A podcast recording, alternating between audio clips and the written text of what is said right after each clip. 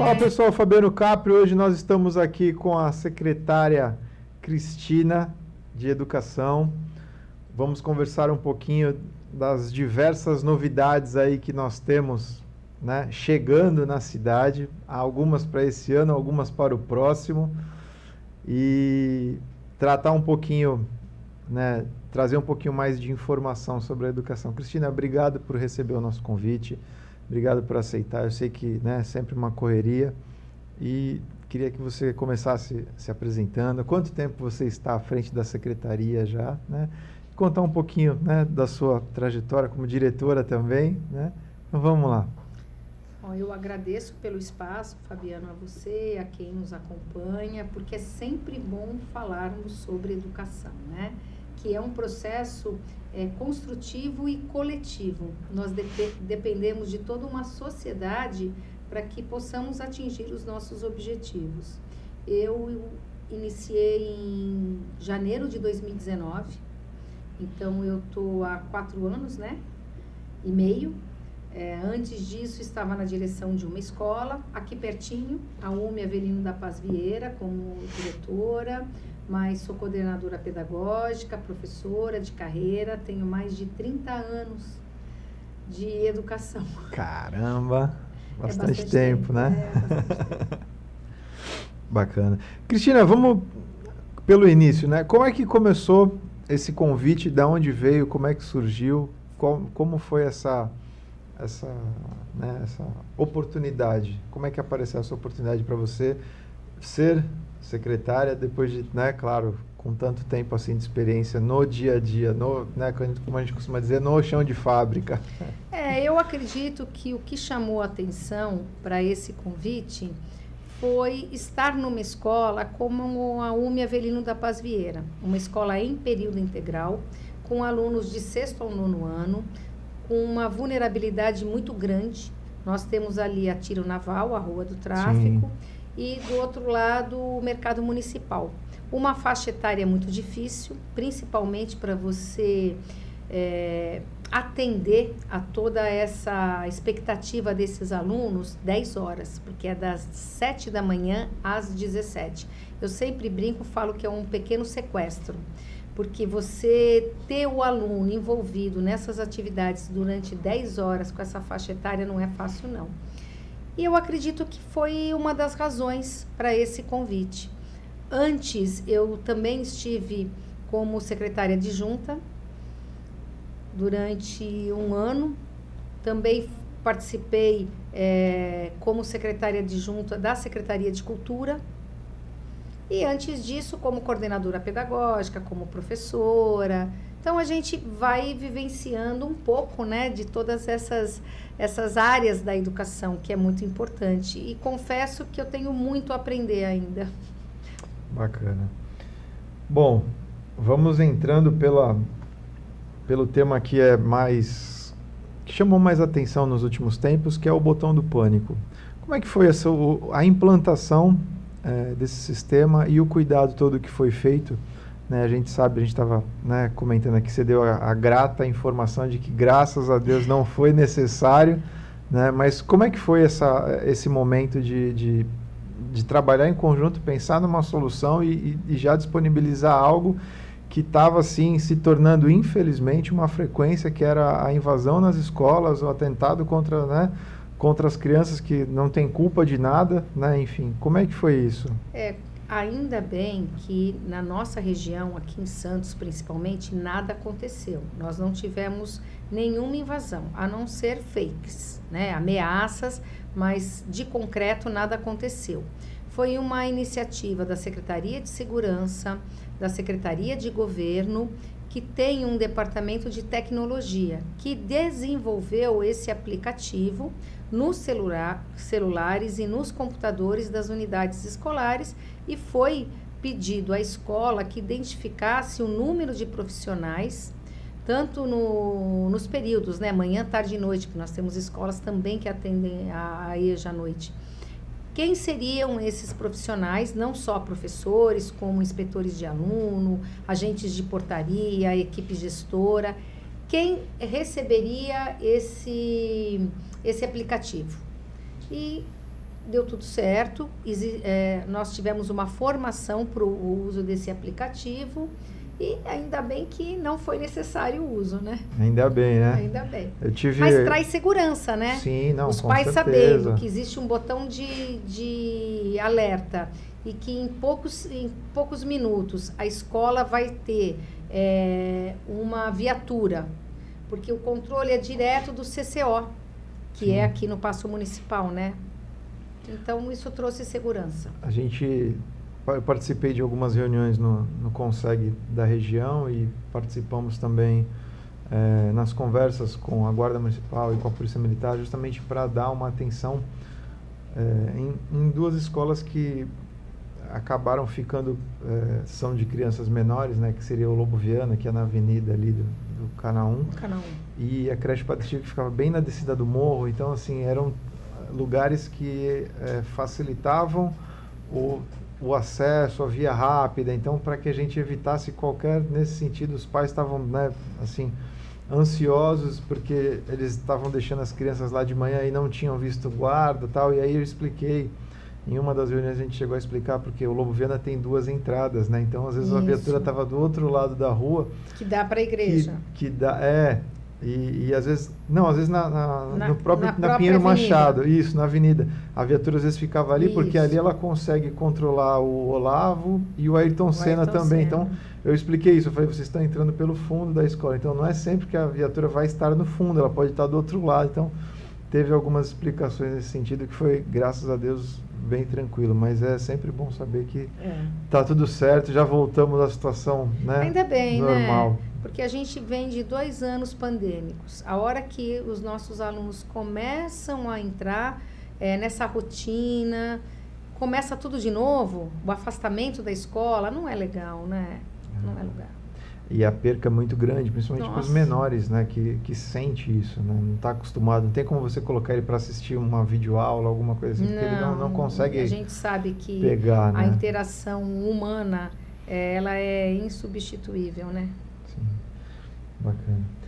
Cristina, vamos começar pelas reformas, né? Das escolas aí. Como é que tá as, as, as reformas das unidades atuais?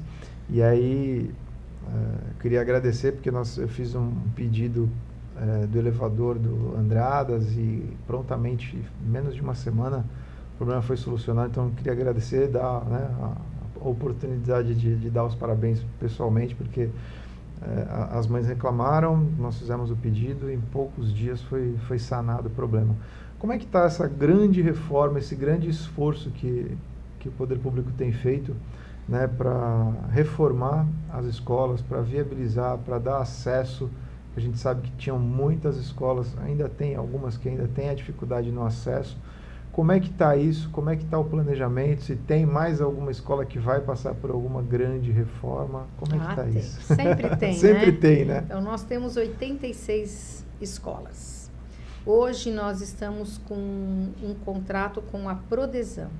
Tá. São quatro peruas e dentro desses, é, é, desse é, objetivo nosso, que é em tempo real socorrer as nossas escolas, até porque dispensar aluno não é legal, porque envolve também a segurança alimentar, principalmente alunos em período integral ou jornada ampliada.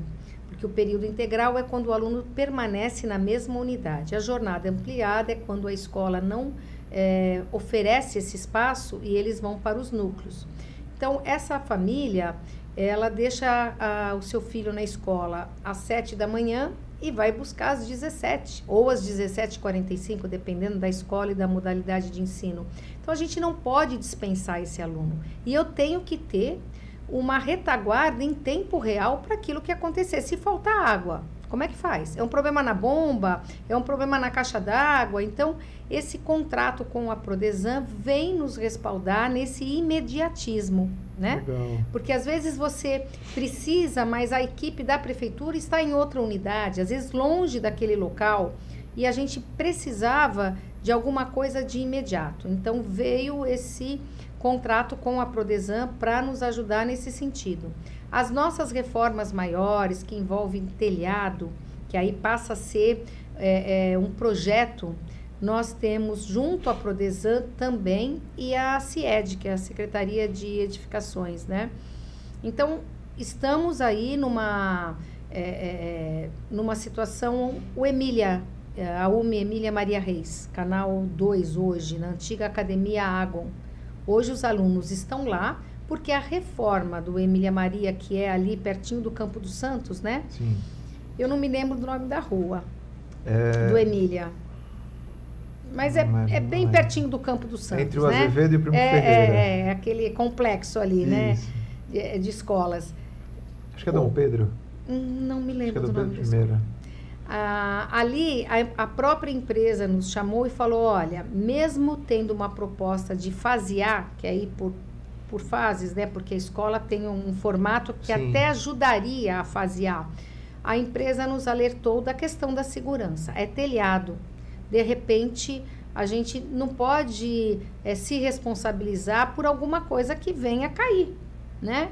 Principalmente é, da convivência dos alunos Isso, com esses, é, é, com risco, esses né? funcionários que vão trabalhar prestando serviço, né? Então a gente ficou com um certo né, receio e fomos procurar um local bem próximo daquele território e encontramos a antiga Academia Agon. E a escola agora está sendo adaptada, aliás, já está adaptada, ainda precisamos de pequenos reparos para que ela permaneça no mínimo até o final do ano, para que a UME Emília Maria Reis de origem tenha o seu telhado trocado. E aqui em Santos chove pouco, né? É. Então, toda vez que chove, para. Então, a gente tem um planejamento, é, uma e previsão ali, e, e fura, ali tem né? bastante árvore, então a manutenção então, nisso também tem que ser. Manutenção, né? é. E na Secretaria de Educação, um agora, a gente vai ter uma ata de limpeza de calhas, o que nos ajuda muito. Então, é, é o contrato com a Prodesan, em tempo real, de assistir às nossas escolas, essas quatro peruas, é o contrato de poda, é o contrato de calhas. Então, nesse ano, eu consegui, junto com a equipe da SEDUC, avançar para que a gente pudesse não depender mais é, de, uma, é, de um local central da prefeitura, porque a escola é prioridade e ela precisa, é, em razão dessa prioridade, ser atendida em tempo real, para não ter prejuízo para o aluno, né? Então a é. gente avançou nesse sentido. É uma situação, né, assim, tão importante como você falou, né? Às vezes nós estamos falando da segurança alimentar. Muitas vezes é onde ele vai fazer o café da manhã, almoço e janta. A principal né? refeição é na Às escola. Às vezes, é o, é, as principais são na escola.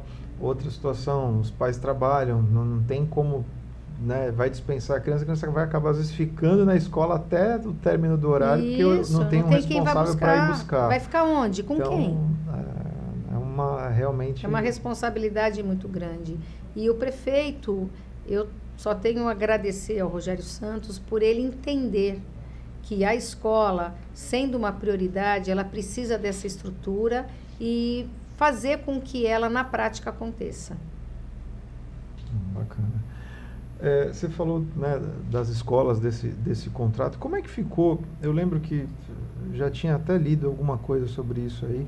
A piscina do Lobo Viana teve, acho que foi refeito, não tem mais a piscina, não, né? foi tem aterrada. um parquinho, foi, é, foi aterrado, é. né? Mas esse processo, ele é discutido de forma democrática com o conselho de escola. Tá. A gestão da escola, a, o conselho, ele tem a representatividade de funcionários da escola, professores, pais, é, no caso do Lobo, não, que são alunos pequenos, mas uma escola que tem EJA, alunos acima de 16 anos também participam dessa, dessa decisão. Então, é aberto para uma discussão. Então, o conselho se organiza com os outros pais que têm interesse em participar dessa discussão. Vamos pensar o que é melhor para essa escola.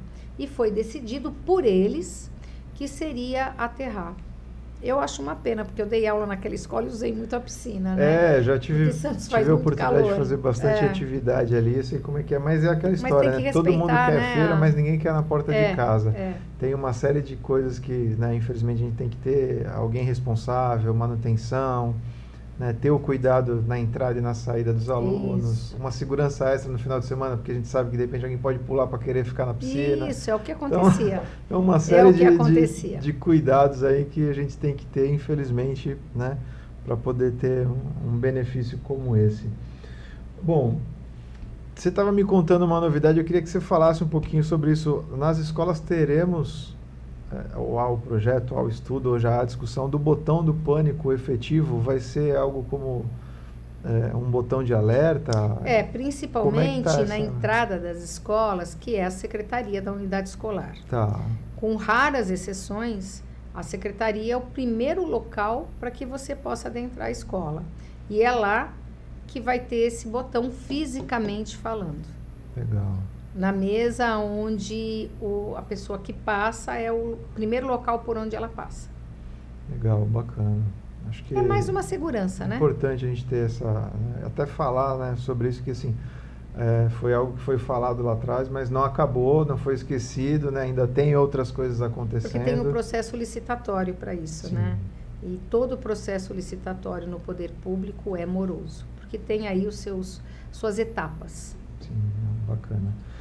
Falando em etapas, falando em licitação, eu reparei, eu gostaria que você falasse do SAMU na escola. O que, que é esse projeto? Como é que é isso? Nós vamos ter ambulância lá dentro, disponível, a criançada vai ficar lá dentro. Como é que é isso, Cristina? É, na verdade, o SAMU na escola é como outros projetos, que é da CIPA, que é uma comissão interna de prevenção de acidentes e assédio.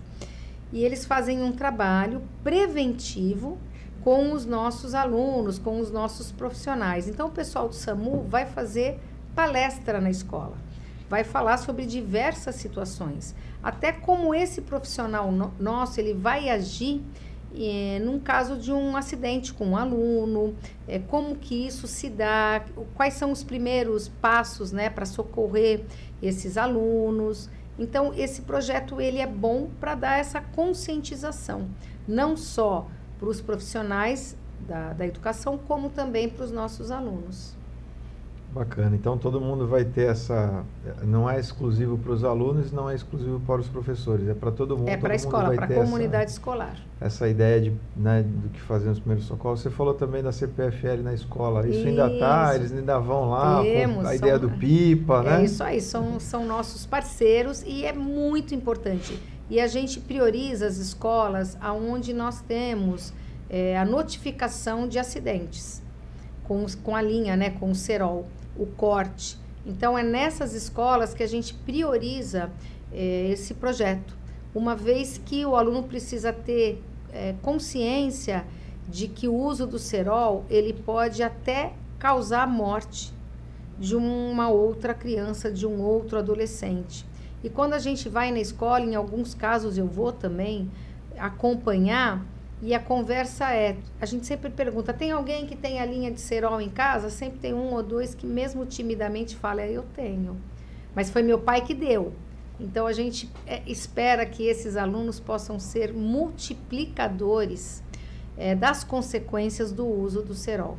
E fora isso também a questão que a gente faz até um teatrinho com eles, né? As luvas, os óculos, é, a, as consequências de um choque quando você entra em contato com essa fiação. O perigo que isso pode ocasionar. A pipa enrosca em algum lugar e vai pegar e vai mexer nessa fiação que vai ser um prejuízo muito grande, né? E pode chegar realmente a consequências muito sérias. Então a gente leva para eles todo esse conhecimento e essas orientações. E é com os bombeiros também. Ah, legal. A gente não tem, né, pelo menos quem não tem tanto contato, tanta informação, o choque é uma, é uma morte silenciosa, né? É. Você toma e morre, não tem muito espaço, não tem muito tempo, não dá para você gritar, né? não dá até para socorrer você tem que é tomar complicado. alguns cuidados. Tá? E é isso que a gente passa para eles e eles vivenciam, porque ah, o pessoal da CPFL, junto com os bombeiros, eles levam toda aquela aparelhagem e o aluno se vê né, naquela situação e fica impactado. Né? Então, a gente consegue fazê-los entender é, na prática mesmo, né? Legal. O que, que acontece. Legal. Cristina, eu queria que você passasse um pouquinho falando dos atendimentos né, que a secretaria faz, dos diversos atendimentos. Vamos falar do pontapé inicial. Eu chego lá na escola, não tem vaga. E aí, como é que a gente faz? Para onde eu vou? O que eu faço? Para quem eu ligo? Ainda bem que isso não tenha acontecido. A gente atende muito bem a nossa demanda. Aliás, lembrando que abriu a, o processo para a vaga do ano que vem. É. Então já garanta a é, sua é vaga, mesmo. né? Já faça a, gente, a inscrição é, esse ano para o ano que vem. A gente tem um período de organização que é a rematrícula, alunos da mesma unidade que confirmam é, a matrícula para o ano subsequente. E a gente tem as vagas remanescentes de quem vem de fora, de quem vai as transferir, trocas, né? as trocas. Nós somos subordinados ao sistema estadual, que é o SED, Sistema de Educação Digital.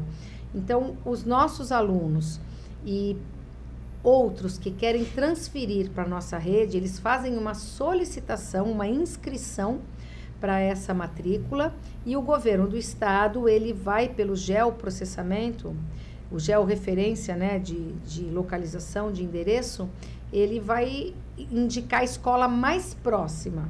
Tá. Nós não temos problema de falta de vaga. O que acontece às vezes, eu vou dar um exemplo real, a Paulo Gomes Barbosa. É uma escola que muitos querem. Sim. Então, o, o que, que acontece? A prioridade é para quem mora mais próximo. mais próximo. Então, qual é o, o, o regramento? É dois quilômetros. Se foge disso e eu não tenho a vaga ali, nós oferecemos junto com o cartão transporte. É isso que eu ia entrar Entendeu? também, no cartão transporte. Cartão como é que transporte. faz? Quem tem direito? Como é que funciona? Quem, Aproveita já. É, o pessoal é, faz a solicitação para nós, na Secretaria de Educação, e é feito né, uma verificação, uma análise do endereço da pessoa e do local da escola, né, onde essa criança está pleiteando essa vaga. E tendo mais que dois quilômetros, dois quilômetros ou mais, é cedido, é dado esse cartão transporte. E quem pode usar? Só o aluno ou o pai também? Como é o que aluno. é isso? O cartão aluno. é para o aluno. É exclusivo do é, aluno. É para o aluno. Legal. Legal. Bacana. Vamos lá. Vamos entrar numa outra pauta. Material humano. A gente sabe que tem aí uh, os concursos acontecendo, mas como é que está isso? Qual é a expectativa? Né? Uh, o volume quantas pessoas é, serão Olha, contratadas? Como é que está esse... A minha expectativa era que a gente pudesse sanar é, essa, esse déficit que a gente tem de professores. Aliás, não somos nós, eu acho que isso é geral, né? Eu tive a oportunidade de estar numa palestra da reitora Lúcia, afinal, hoje é o aniversário dela. Aproveito para mandar um beijo para Lúcia Teixeira. E ela de uma forma muito esclarecedora, ela mostrou que daqui 10 anos a gente vai ter um apagão de professores, porque o número de alunos nas universidades não correspondem ao número da necessidade. Eu estou falando não só da rede é, municipal, mas rede privada, rede estadual, a rede subvencionada. Então, hoje a gente tem um, um, uma problemática muito grande. Nós estamos na última listagem. Eu já pedi à Secretaria de Gestão a abertura de um novo concurso para professor.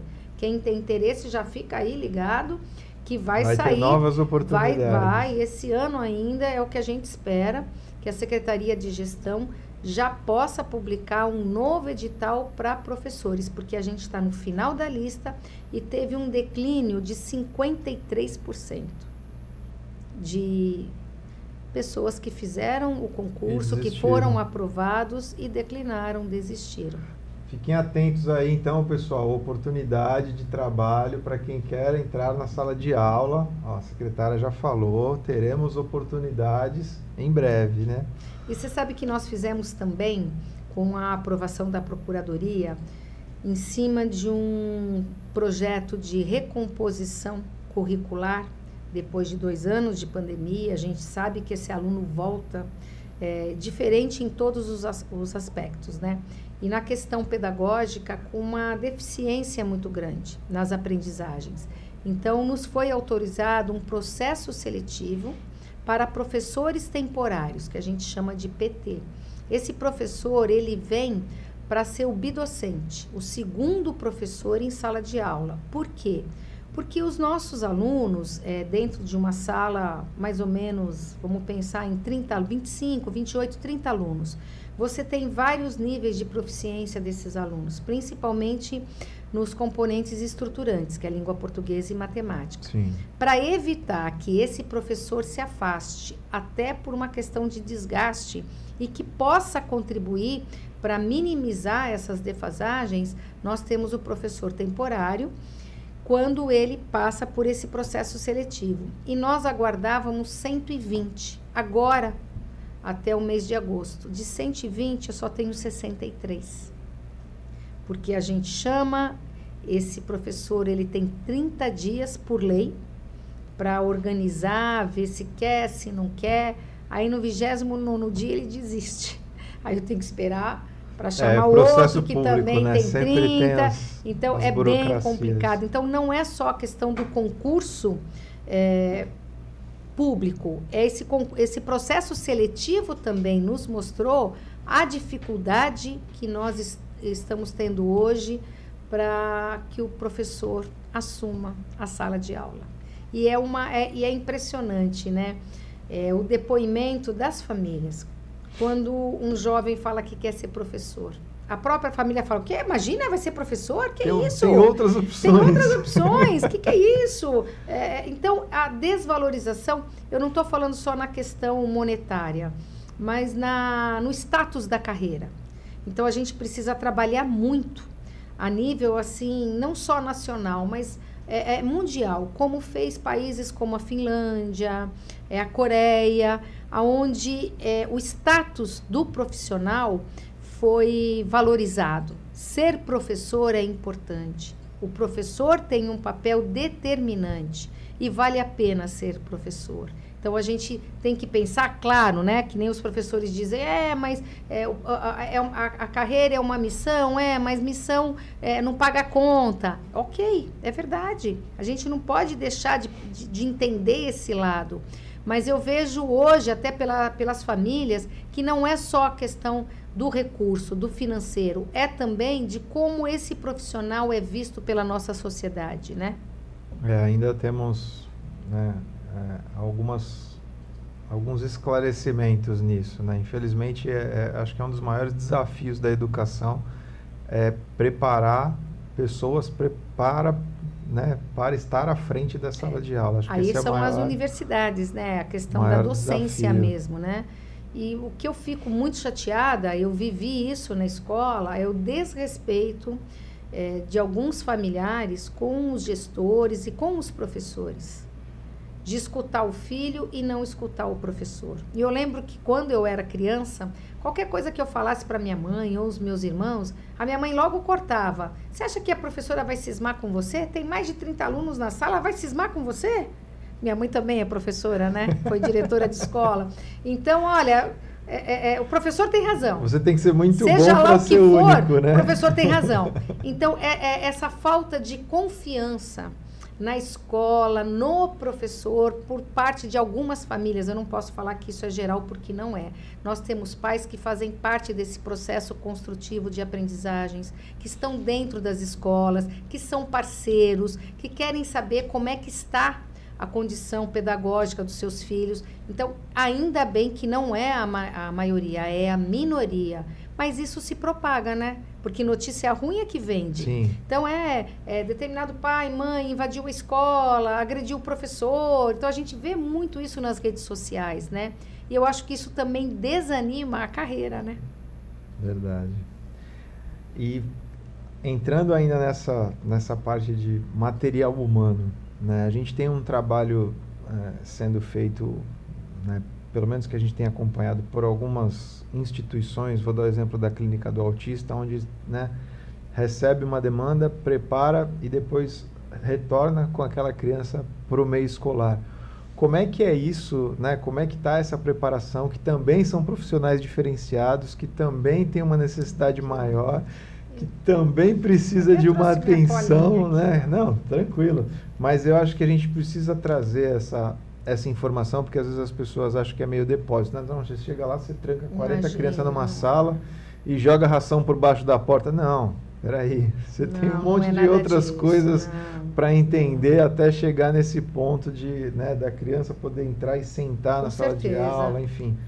como é que é essa, essa relação, como é que está essa construção que a gente sabe que é a longo prazo, é por demanda e a gente sabe que né, a todo momento precisa né, de dar uma atenção nesse caso, até porque o número de crianças que estão sendo né, colocadas é, em contato com outras crianças que precisam dessa atenção especial é cada vez maior.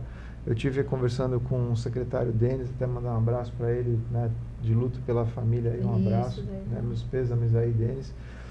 É, ele, ele trouxe alguns números aí alarmantes, né? Que né, a longo prazo o número de crianças especiais será cada vez maior. Como é que está essa preparação para isso que vem, né? E como é que está isso nos dias de hoje? Hoje nós temos 1.875 alunos com laudo, com deficiência, com comprovação. E temos 905 PAEIs. O que, que é o PAEI? É o Profissional de Apoio da Educação Inclusiva. Antigamente era chamado de mediador. Então, na nossa rede, existe, por parte da seção de educação especial, uma análise desse aluno que o pai apresenta esse laudo. Então, a gente pode ter um PAEI para um aluno exclusivo, para dois alunos, no máximo para três alunos. Por quê? Porque a gente precisa trabalhar autonomia e entender que esse aluno ele precisa ser mediado e ele não pode ser é, um anexo da sala de aula. Ele, ele tem que se sentir pertencente a essa sala de aula. E os seus pares entenderem isso também, que são os outros alunos. Então, muitas vezes, na ânsia de ajudar o filho, o pai quer um exclusivo e alguém o tempo inteiro com ele. Ele nunca vai desenvolver uma autonomia. Se ele tem essas condições, eh, se ele apresenta condições para isso, ele precisa ser trabalhado. Então, na nossa rede, nós temos esses profissionais, nós temos o professor titular de sala, nós temos o professor de AEE, que é o profissional, é o professor né, de apoio à educação especial. Junto com o professor regente, ele estabelece qual estratégia para esse aluno acompanhar as rotinas pedagógicas.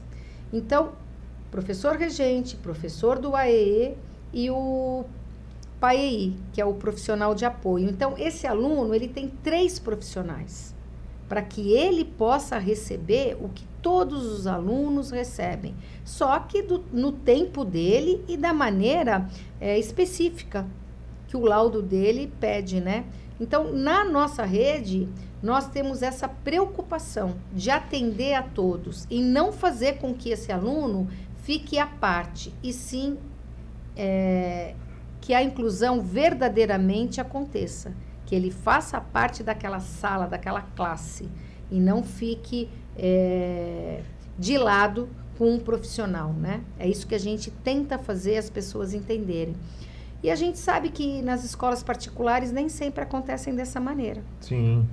E nós recebemos no começo desse ano, porque a gente sempre tem uma projeção de um ano para outro para a contratação dessas pessoas. E como nós falamos anteriormente, tudo no poder público é mais moroso porque é processo licitatório. Eu não sou uma rede privada que posso contratar amanhã um professor especialista. Eu preciso abrir o concurso, o processo sim, seletivo. Sim. Separar eu tenho verba, que ter, isso. Né? Tem uma série de Então, em outubro do aí. ano passado, nós contávamos com 1.500 alunos rematriculados, matriculados. Chegou final de fevereiro, esse percentual aumentou para mais 300. Eu tive que aditar a, a, o meu processo para essas duas é, OSs que fazem o atendimento, que é a US, USC Saúde, que é a que está na Clínica Escola, que é a Santa Cecília, e a outra é o Instituto Evolução. Então, a gente precisou pedir um pouquinho mais de tolerância e paciência aos pais desses alunos que migraram para nossa rede, porque nós não contávamos com eles. Eles foram transferidos a partir do início do ano letivo. E eu preciso de autorização para esse contrato.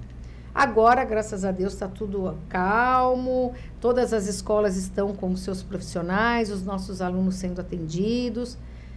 Agora a, a coisa está mais tranquila, mas no começo do ano foi difícil por essa questão. Para equalizar, é, né? É, para equalizar. E pelo que você está falando aí, então a gente pode ter sala de aula que tem aproximadamente cinco professores. Olha, às vezes a Ou, gente né, se preocupa vamos, com vamos isso colocar, mesmo, Vamos é? colocar como professor, né? isso, né? Mas isso. Cinco, cinco monitores dentro da, da sala de aula. E né? é essa a nossa preocupação. A sala é feita para ter alunos e não adultos. Monitores, né? É. De geral, de Mas, geral. infelizmente, é, às vezes acontece sim. Porque, é eu, porque você tem o, o, professor principal, o professor... O AE. O AE, o PA, aí o, o de matéria, né, essa matéria adicional, e aí dependendo da quantidade, você pode ter às mais vezes alguns. tem a, né? o acompanhamento do TO. Então, é, é complicado mesmo. E antigamente a gente tinha, como você falou, que o Denis comentou, né, que isso vem crescendo e muito, nós tínhamos cinco, seis alunos por escola. Hoje a gente tem por, Por sala. sala. Caramba. né? E a gente tem que se preparar para Eu, isso. eu tive a oportunidade, eu comentei da clínica da autista porque eu tive a oportunidade de conhecer. Eu tive lá com a diretora Tamires e, e eu vi né, o, o trabalho que é feito. Depois eu vou até conhecer essa outra UES que você citou também para ir conhecer lá. Instituto Evolução. É é importante a gente saber, né, para poder estar tá divulgando, para estar tá comentando, né? Acho que é isso que é, que é bacana. Bom, vamos lá.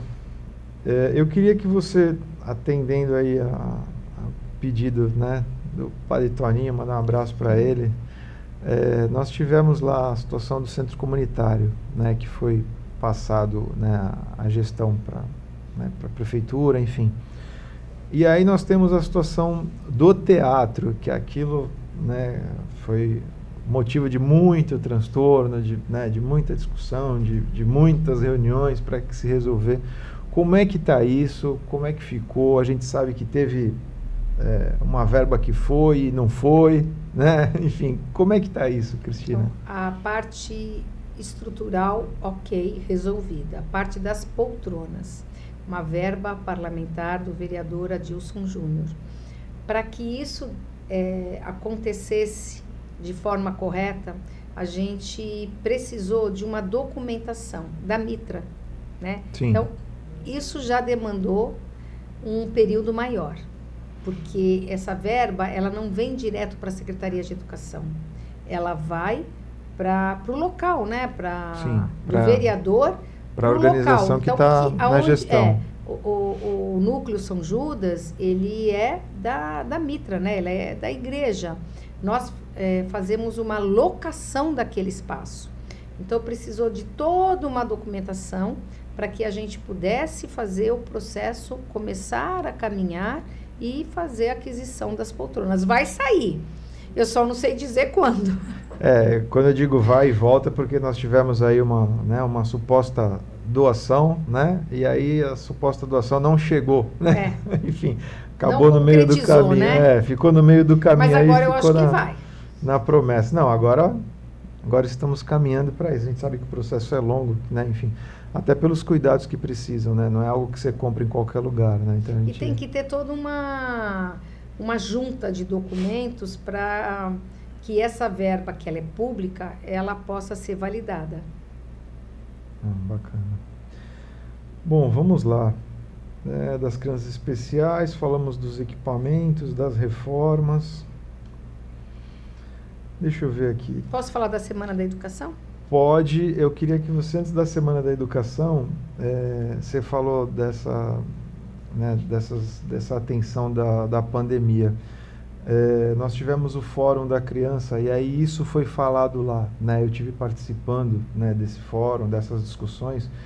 E isso foi muito debatido, porque assim, não adianta você, que é aquilo que eu falei, não, você manda a criança para casa e ela vê o, o videozinho lá e, e, segue a orientação e faz os, liga os pontinhos lá e tá tudo certo. Não, a defasagem com a pandemia foi muito grande, foi discutido isso lá, né?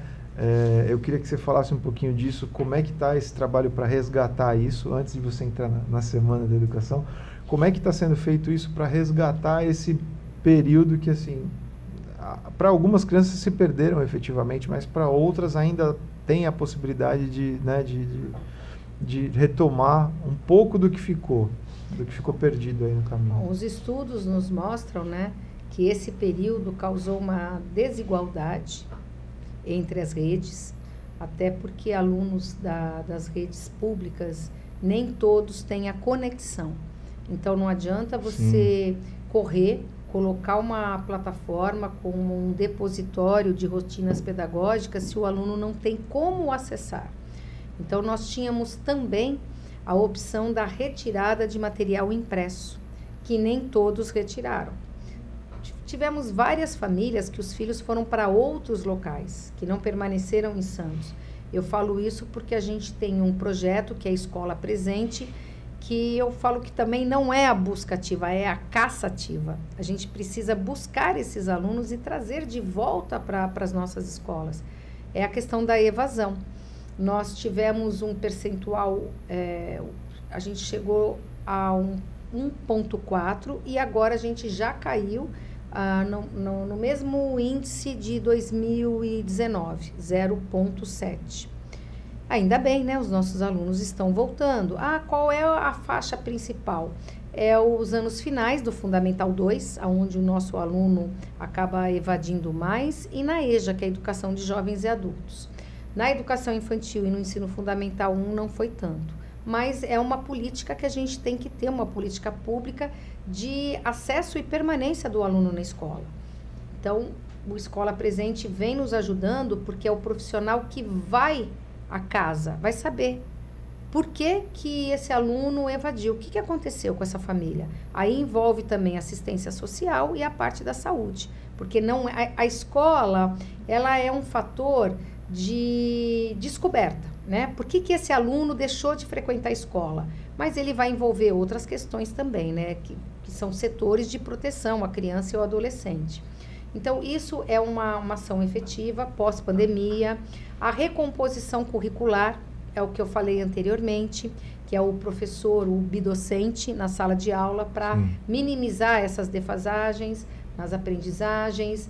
É, o que a gente tem feito também no mês de julho, é, que, recesso, nós tivemos a opção para as famílias que é, tinham condições também né, de levar as crianças para um reforço escolar e isso vai acontecer em janeiro também.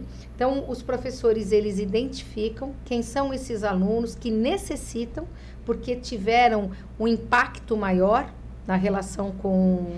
É a chamada antigamente a recuperação, é, né? É. E aí, esse professor, por meio do coordenador pedagógico, conversa com as famílias e fala: olha, no período de recesso, agora em janeiro, no período de férias, nós vamos oferecer um reforço escolar. Só que dentro desse reforço também tem é, atividades recreativas e esportivas porque ninguém é de ferro, né? Já que o menino Sim, vai para a escola, a menina vai para a né? escola, né? né? Então tem o reforço da língua portuguesa, da matemática, que são os estruturantes, são os, os componentes que vão ajudar o entendimento de outros componentes, mas também tem o lanche, também tem uma atividade aonde ele possa dar uma extravasada, né?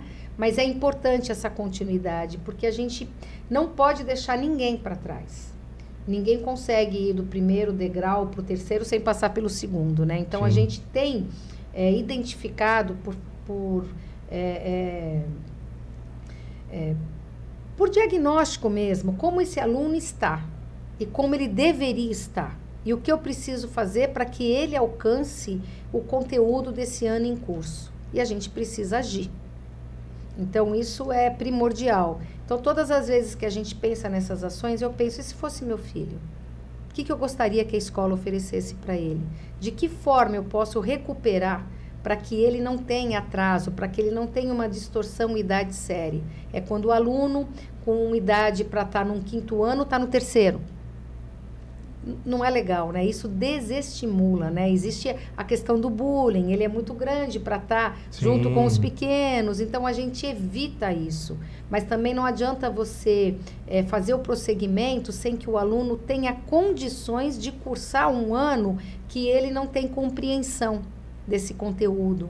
Então, são estratégias que a gente tem que usar, ter a família junto conosco para ter esse entendimento e oferecer esse aluno condições para essa recuperação. Então a gente tem que pensar nisso tudo, né? E não é pouco. É uma política pública que vem é, é, é para que realmente todos possam ter as mesmas oportunidades. E o Santos do Futuro, que foi tão divulgado, né, pelo nosso prefeito, que é um, um, um lançamento de uma proposta onde o Wi-Fi está em todas as nossas escolas, principalmente nas salas de aula. Então, os nossos alunos hoje, eles interagem com as telas digitais, que são as lousas, né? As telas interativas, as lousas digitais e os tablets. E a formação para que esse professor é, conduza essa, esse uso com intencionalidade. Porque a gente também acompanha estudos de países que até já proibiram o uso da, do celular como Estados Unidos, Espanha, Portugal, entendendo que o uso excessivo das telas, né, principalmente do celular, ele é maléfico, né? O aluno fica muito individualista, ele perde a condição de consolidar habilidades de, de comunicação, de criatividade. Então a gente precisa entender que a tecnologia ela vem para potencializar a questão das aprendizagens, mas com responsabilidade, com intencionalidade e com resultados. E para isso você tem que preparar o seu professor também. Então a gente precisa é, tirar da tecnologia o que ela tem de melhor, que é a motivação. Depois de dois anos é, uma boa parte aí também nas telas, volta para a escola e aquele, aquele cenário, né? Já não lembro nem como é que segura o, giz, o lápis, né? É, então, a gente precisa sim mesclar o uso dessa tecnologia com, é, com todos os outros materiais necessários. Eu sou a favor do caderno, eu sou a favor do lápis, da caneta, da borracha, principalmente nos alunos menores que, que vai contribuir com o desenvolvimento da coordenação fina, que é a escrita, né? Sim. Se você perceber hoje, tem muito aluno que não sabe escrever. Ele tecla muito rápido, mas ele não tem a mesma desenvoltura na ação escritora. Por quê? Porque ele mexe muito com o celular e pouco com o lápis com a caneta, né? Então a gente precisa rever isso também é, dentro dos nossos espaços escolares, né? Bacana. Secretário, eu queria que você falasse aí da semana, como é que vai ser, ah, o que, ah, que vai ter de novidade. Então, vamos lá. É, a Semana da, da Educação, ela acontece de 20 a 23 de novembro no Teatro Municipal. E esse ano, a, o nosso foco é imagens e narrativas que nos transformam. Nós temos o, o projeto que é o Santos à Luz da Leitura. É o carro-chefe da Secretaria de Educação. É o que fomenta a leitura, que a, a gente considera tão importante, né? E principalmente com livro mesmo, sabe? Sim. Não só no, no, nas telas, né? Mas essa leitura eu não consigo mesmo manuseando. É, eu tenho livro isso, ainda, eu, eu sou também. antigo ainda. Eu também. E cada ano é uma temática. Esse ano a nossa temática é o cinema. Então foi oferecido para todos os nossos alunos desde a primeiríssima infância, que é a creche, né, de 0 a 3, até o final do Fundamental 2, um cardápio de filmes. Então, cada, claro que você vai respeitar a faixa etária e a condição de entendimento daquilo que você quer passar para esses alunos, né? Dentro dessa, é, desse viés do cinema. Então, as escolas levam os nossos alunos para as estudiotecas ou mesmo em sala de aula com a possibilidade do uso das telas interativas e a curta-metragem e depois uma discussão. O que que, o que, que aquele, é, aquela exibição quis passar? Qual é a mensagem? O que, que a gente vai trabalhar? E é muito bacana. E a Semana da Educação vai ser focada nisso. Então, a gente está trazendo palestrantes como José Pacheco, que é o criador da Escola da Ponte, né, a famosa Escola da Ponte, escola em período integral, Jaqueline Moll, que é a expert em educação integral, e tantos outros palestrantes, é claro, dentro desse contexto educacional.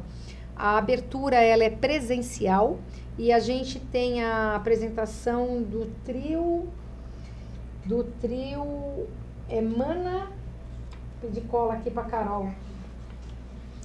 É e um... vai ser aberto a todo mundo, não só é especificamente para quem é da área é, da, da educação. O público é nosso, é, o público é nosso. É, e, e, uma coisa interessante, vai ter duas sessões de cinema no Cine Roxy. Para a educação infantil é a abordagem Pickler e para o fundamental é um filme que foi indicado ao Oscar, um filme belga, né, que é o Close. E é muito bacana isso também, para diversificar um pouco, né? Tá. Então, a palestrante de abertura é a Bel Maier, a potência das imagens, porque está ligada à parte do cinema, e o trio é Mana Flor, com o repertório cultural popular, né? Trilhas de cinema, porque tem tudo a ver, Sim. né? E eu acredito que vai ser bem bacana. Você está convidado. Bacana, Você também, Rafael. Bacana. Vamos lá, vamos lá. Estaremos Vocês lá. Vocês estão convidados. Vamos prestigiar. Eu queria agora né, que você falasse no tão esperado momento, né? As ampliações, as compras das escolas, como é que é? Já está liberado? Já podemos ir lá visitar? Já podemos usar a sala de aula, as novas aquisições? Inclusive essa semana agora saiu uma, né? Mais é, uma. Mais uma. Como é que está isso? Qual é a ideia? Quantas vagas nós temos hoje de período integral? Como é que vai ser essa, né, pelo que eu entendi, não sei se é isso que você tem a oportunidade de explicar, essas escolas todas que estão chegando serão para o período integral? Não? Serão? Como é que é isso? Quantas vagas nós temos hoje? Para quanto vai ser essa ampliação? Vamos vamos por parte, né? O nosso prefeito, Rogério Santos, ele tem uma meta de chegarmos a 75% da oferta em período integral. Por que, que eu falo da oferta? Porque nós temos escolas em período integral, sete, nós temos cinco escolas híbridas e temos 32 escolas onde eu tenho a jornada ampliada, como o caso do São Judas. São escolas que não têm o espaço necessário para desenvolver a jornada ampliada, então eles vão para o núcleo, que é o caso ali do, do São Judas, da UME Barão do Rio Branco, Olavo Bilac, Ayrton Senna. Sim. São escolas de período regular que fazem a jornada num núcleo. A ideia do prefeito é cada vez mais tornar as escolas em período integral. Para isso, a gente precisa de ampliações e de mais espaços. Pensando no Marza, que nós fizemos a aquisição né, do, da antiga escola Marza, estava fechada há 11 anos. O Marza, infelizmente, ele vai ser demolido e vai, vai ter uma nova construção. Eu não sou da área, não sou engenheira, não sou arquiteta, mas a gente teve um parecer de que é, a estrutura não condiz com a reforma necessária, até pelo tempo que ficou fechado. Então, vai iniciar agora, no mês de setembro, a demolição e a futura escola, mas que é o Edmeia, que é na Rua Bahia. Então, o Edmeia se torna uma escola em período integral com esse novo espaço e passa a ser a segunda escola do sexto ao nono em período integral. A única que a gente tem hoje é a Avelino da Paz Vieira. Nós estamos falando de uma ampliação de quantas vagas? Quantos, né, quantos é, alunos? Hoje, hoje o Edmeia atende acho que em torno de 600 alunos, vai chegar a uns 800. Caramba. Porque é integral, né? Tem que pensar que esse aluno Sim, vai entrar de manhã é, e vai sair à noite. Se fosse é, meio é, período, é, dobraria, é, né? É verdade. Então, a, essa foi uma aquisição. A outra foi o Strong, na Conselheiro Nébias, que hoje já recebe alunos de jornada ampliada de algumas outras unidades que antes iam para o Cais Milton Teixeira, que também vai ser reformado ali na em frente ao Unip. Sim. Então, esse espaço está sendo reformado, está sendo usado o espaço da Strong. A partir do ano que vem, é o José Bonifácio, que é bem próximo ali, que vai se tornar uma escola em período integral, usando as dependências do, do antigo complexo da Strong. Do lado, nós adquirimos um novo prédio. É um prédio que tem um porte menor, que futuramente vai ser a UMI Gema Rebelo que hoje é a continuidade do José Bonifácio. Então ela deixa de estar ali e vai ficar ali juntinho com o José Bonifácio de novo, né? Nós fizemos aquisição também, é, não fizemos aquisição, recebemos do governo do estado o Cleóbulo, que vai se tornar uma escola em período integral, Antes Dino Bueno. Antes do Cleóbulo, a Strong, nós estamos falando de quantos alunos? Qual a capacidade, qual a expectativa, a da expectativa capacidade dele? Do, do, da Strong, que vai ser o José Bonifácio, é do primeiro ao quinto. Já inicia 2024 o sexto e os sétimos anos. Então, são cinco salas a mais, em torno de 25 por sala, vai dar aí mais de 100 alunos, né? É, ampliar tá. para mais de 100 alunos. E tem duas, é, é duas vertentes a oferta do período integral e também a diminuição do número de alunos por sala. Porque, dependendo da faixa etária, é, principalmente nos primeiros anos de alfabetização. Sim, e aquilo que a gente falou, né, da, das salas mudando a, Isso, né, a dinâmica. A característica né, é. dela toda. Então, se eu tenho uma sala com 25 alunos, eu tenho uma qualidade de aula muito melhor do que uma sala com 35, com 40 Sim. alunos. Então, é um ideal nosso também perseguir essa condição de um número menor por sala de aula, né, de alunos por sala de aula. Então, falamos do Strong, os dois Eu estudei prédios. no Azevedo, a gente tinha uma média de 40 por é, sala, então, chegando a 60. Olha só, difícil, né? Já pensou agora? Com o PAEI, com o AEE, com... Ah, fica complicado, né? Então, a gente tem é, essa situação, o Cleóbulo, que passou para a gente, que também entra num processo licitatório de reforma, porque a, na época não tinha acessibilidade. A prefeitura já assumiu ele 100%? Já, tá. já, ele já está com a gente, só que como poder público, a gente entra no processo licitatório para essa grande reforma, principalmente da acessibilidade. O Cleóbulo ele não tinha acessibilidade, não tem elevador, agora passa a ter, até pelo número de, de alunos com deficiência que a gente tem, cadeirantes, Sim. e também não tinha refeitório, cozinha e refeitório. Se nosso aluno faz a principal refeição, na época era cantina que a gente estudava, Sim. né? Agora tem que ter refeitório nas escolas. Então, essa grande reforma inclui uma cozinha, um refeitório e também o elevador. É, nós temos o Irmã Dolores, na rua Bittencourt, que é a escola Irmã Dolores, que vai para um novo espaço. Nós temos no Jardim São Manuel um complexo ali de duas unidades, Flávio Cipriano, Educação Infantil, e o José Carlos, um novo prédio. Num... Ali acho que é o maior, né? Vai ser o maior e o mais moderno. Né? Quantas Seguindo, vagas ali? A gente ali vai, vai se tornar integral.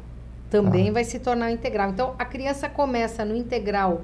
Não, pelas na... minhas contas, nós já chegamos a 500 vagas integral. Vamos lá, estou calculando aqui. Então, você está falando aí, eu estou tentando... Porque eu preciso chegar nos 75% do entendi, prefeito, né? Entendi. Então, a gente inicia desde a primeiríssima infância no Flávio Cipriano Integral e vai passando na educação infantil, Fundamental 1, Fundamental 2, em período integral vai ter uma ampliação de mais ou menos umas 100, 120 vagas, por ser integral.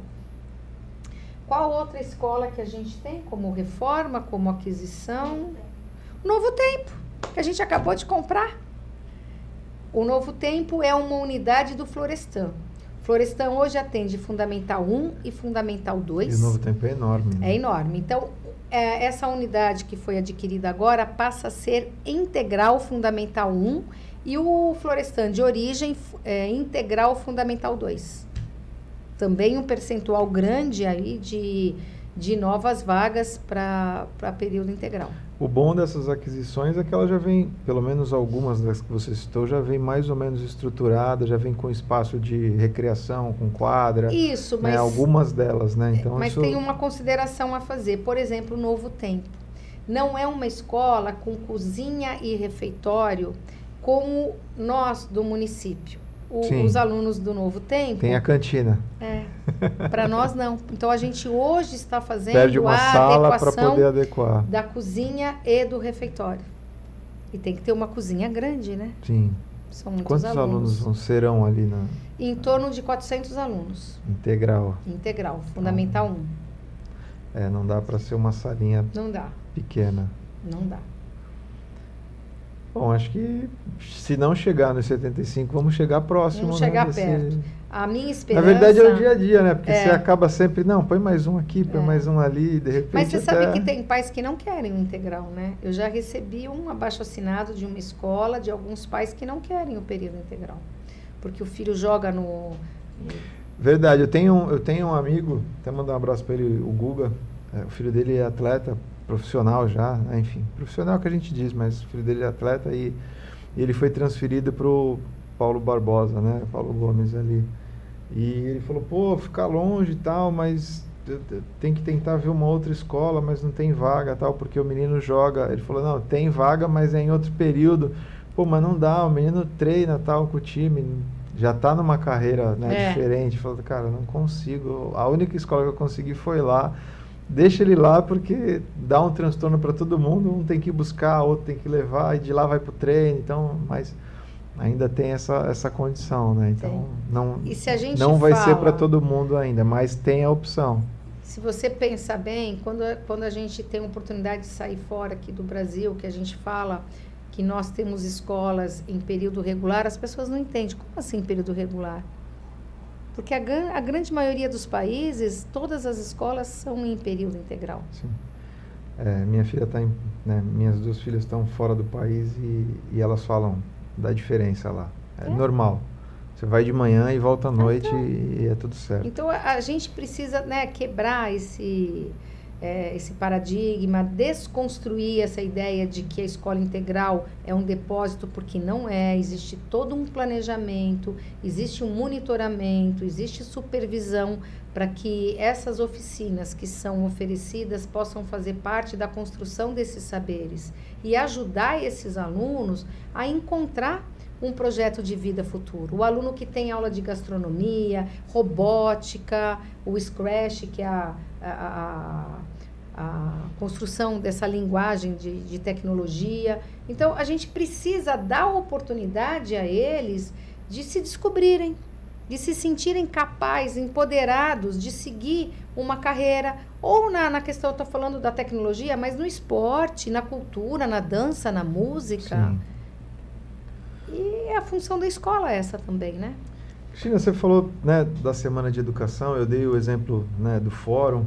Eu queria que você falasse um pouquinho da, no seu ponto de vista como educadora, como né, chão de fábrica das escolas, a importância da participação né, das pessoas, seja no, no conselho né, da escola, seja no, no, conselho da educação municipal. Qual a participação né, da importância das pessoas nessa nesse contexto de ter um espaço para falar, de ter o seu a sua oportunidade de, de, né, de reclamar, de trazer alguma situação, de falar. Como você enxerga essas, né, essas oportunidades? Nos dias de hoje a gente vê né, tão pouca participação. Olha, é importantíssima a, a participação dos pais nesse processo educativo, da sociedade como um todo, porque ninguém faz nada sozinho. Impossível. Né? Então, quem ouve mais erra menos. Então, às vezes, a gente está tão concentrados é, é, naquele nosso, naquela nossa rotina que quem está de fora enxerga de outra forma e dá uma sugestão construtiva. Porque a crítica, ela é válida e ela é muito boa. Porque nem sempre a gente está com aquele olhar que quem está de fora é, percebeu e a gente não percebeu. Porque a, a, a rotina te, te suga muito, né? Então, eu acredito que a participação de vários setores para que a gente tenha uma educação de qualidade, uma oportunidade maior para os nossos alunos, que é a nossa futura geração, né? Então a gente não fala que quer uma, uma, uma cidade melhor, uma cidade mais segura, uma cidade onde todos tenham oportunidade, mais igualitária, mais democrática. Então, não é só a escola, é o todo. O que, que as pessoas fazem para que a gente possa atingir esse objetivo? Nós, o que, que a gente faz? A gente não pode depender só da escola. A família é importante nesse processo construtivo, os conselhos, os fóruns para que haja discussão, hajam sugestões, porque é fácil você criticar, mas faça uma crítica construtiva, dê uma opinião. Você pode não concordar com determinada situação, ok, mas o que, que você coloca para que isso possa ser melhorado? Como é que a gente encontra um caminho para que os nossos alunos possam ter oportunidades e, e, e, que essa geração que venha venha para transformar, né? venha para dar mais qualidade à vida de todos nós.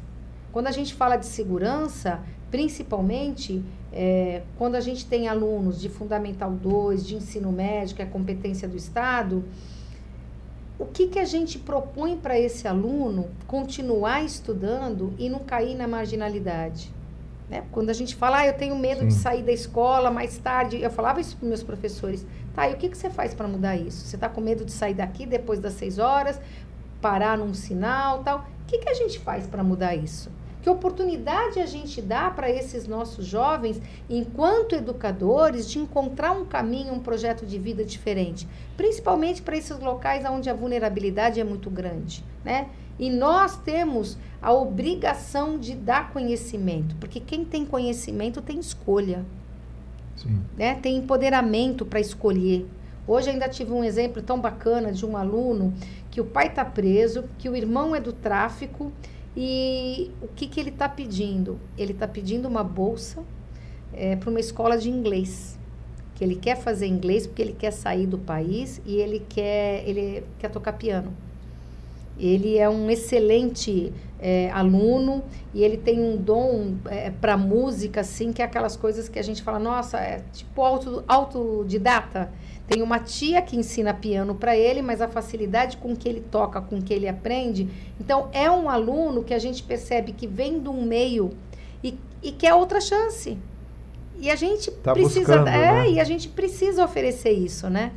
A gente precisa dar essa oportunidade. Esse é um exemplo como tantos outros, né? É, eu tive recentemente fazendo uma visita no Galp, junto com o Rotary lá, tá? a gente acabou vendo uma apresentação das crianças na, de aula de violão lá que eles estavam tendo, enfim.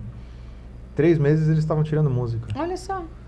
E aí tinha um menino que, além da aula né, no Galp, faz na Vila Criativa, ele tocou mais duas músicas sozinho. E ao mesmo Olha, tempo, a diferença é que ele né, dispõe um tempo a mais e tem a oportunidade de ir até a Vila Criativa e participar das aulas lá tal. Então você vê em, em quatro meses aí a criança né, despontou aí e, uma, e que, uma, um diferencial enorme, e né? Que possibilidade foi essa dada e, e, a diferença que pode fazer na vida dele, né? Bacana. Cristina, eu queria que você, a gente está encerrando aí, né? Que já estamos quase uma hora aí de, de bate-papo. Eu queria que você falasse um pouquinho rápido. do tema eh, de discriminação que a gente tem tido, né? Infelizmente tão frequente aí no nosso né, dia a dia seja na feira, seja no estádio de futebol. Né? E, e, a gente, eu gosto de trazer esse tema porque é importante para que a gente fale é, sobre isso. Né? Eh, eu até recentemente estava vendo né, algumas, alguns comentários sobre isso, né? Ah, mas você é branco e não fala, você é branco e fala sobre racismo. Não, nós temos que falar, todo mundo tem que falar porque é algo que está aí é, é, gritante, né? Então, para que as pessoas consigam ouvir, a gente tem que falar cada vez mais. Então, eu queria que você falasse um pouquinho, você é. como educadora, né? O quanto isso incomoda, né? Incomoda e muito, né? E, na verdade, esse racismo não é só com o, o preto, né? Porque agora é o preto, porque o negro é a raça e o preto é a cor, né? Então, a gente percebe que é com tudo, é com o indígena, é com o deficiente, com, é com a religião, a intolerância né, a religiosa também. Então, a, a, gente precisa trabalhar muito com os nossos alunos e trabalhar com a base mesmo, que é a educação infantil, né? Porque ninguém nasce odiando, ninguém nasce com, com esse sentimento. Isso é a convivência familiar, dentro de um contexto social.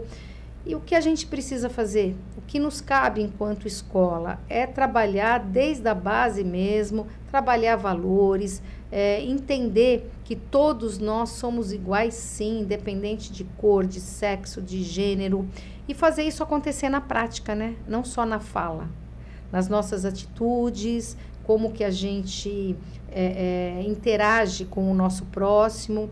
Nas nossas escolas nós temos, a, nós temos a justiça restaurativa, que a gente propõe espaços, né? É, rodas de conversa, entendendo que ninguém quer punir, a gente quer falar de consequências em cima do, do, de atos. E às vezes a gente até chama os familiares, dependendo de como aconteceu, para que eles possam entender também as consequências é, que são desdobramentos de atitudes violentas. E o que a gente precisa ter não é uma preocupação com o conflito, é como a gente lida com essas situações de conflito. Porque conflito existe, não tem como. Sim. Vão sempre existir. Sempre mas a gente ter. precisa entender como lidar com isso, né? Como é que eu aceito o meu semelhante. E até por que, que ele me incomoda? Por que, que eu preciso agredir? O que está acontecendo? E isso a gente tem que debater na escola. Bacana. Verdade. Temos, temos muito a evoluir ainda quando a gente fala de educação, Bastante. não só com as crianças, né? Cristina, eu queria te agradecer. Eu que agradeço. Pela, né, pela passou oportunidade. muito rápido, né? Passou, passou bastante coisa, a gente falou bastante é. coisa aí. Mas, né, agradecer ao seu tempo, agradecer as informações que você trouxe aí. Queria deixar aberto para você deixar um recado para quem acompanhou aí a gente, né? Então, fique à vontade nos momentos finais. O meu recado é um pedido, né, que principalmente os nossos pais, eles percebam o nosso empenho em fazer das nossas escolas um lugar de aprendizagem, mas um lugar acima de tudo aonde a criança é feliz. Eu estive agora ontem 95 anos da UMI Lourdes Ortiz. E eu fiquei tão feliz quando eu entrei, porque tinha um cartaz bem grande, confeccionado pelos alunos, onde estava escrito UMI Lourdes Ortiz, lugar de gente feliz. E isso é compensador.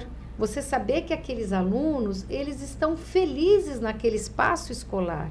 E a escola é isso, a escola tem que ser prazerosa, motivadora, e a gente precisa da colaboração dos nossos pais. Aliás, a gente precisa da colaboração da sociedade como um todo, mas os pais que estão diretamente né, é, é, ligados em função dos seus filhos. Então, o, o meu pedido é que esses pais valorizem a escola, os profissionais da educação e principalmente os nossos professores, porque eles mostraram nesse período de pandemia o quanto eles são essenciais. Né? Eu acho que os pais nunca pensaram nisso, né? Nunca fez tanta é, falta a escola, tanta né? falta, né? E é isso, é, é, é ter essa parceria e com a sociedade. Né? Quando for chamado na escola, pra, né, a gente tem reunião. sábado letivo, a gente tem ações leitoras na escola, que às vezes tem pais que vão fazer parte dessas ações. Nós temos comemorações.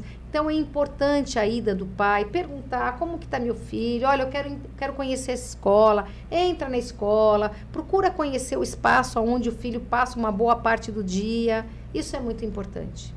Bacana. Pessoal, nós vamos ficando por aqui. Fiquem todos com Deus sempre. Valeu!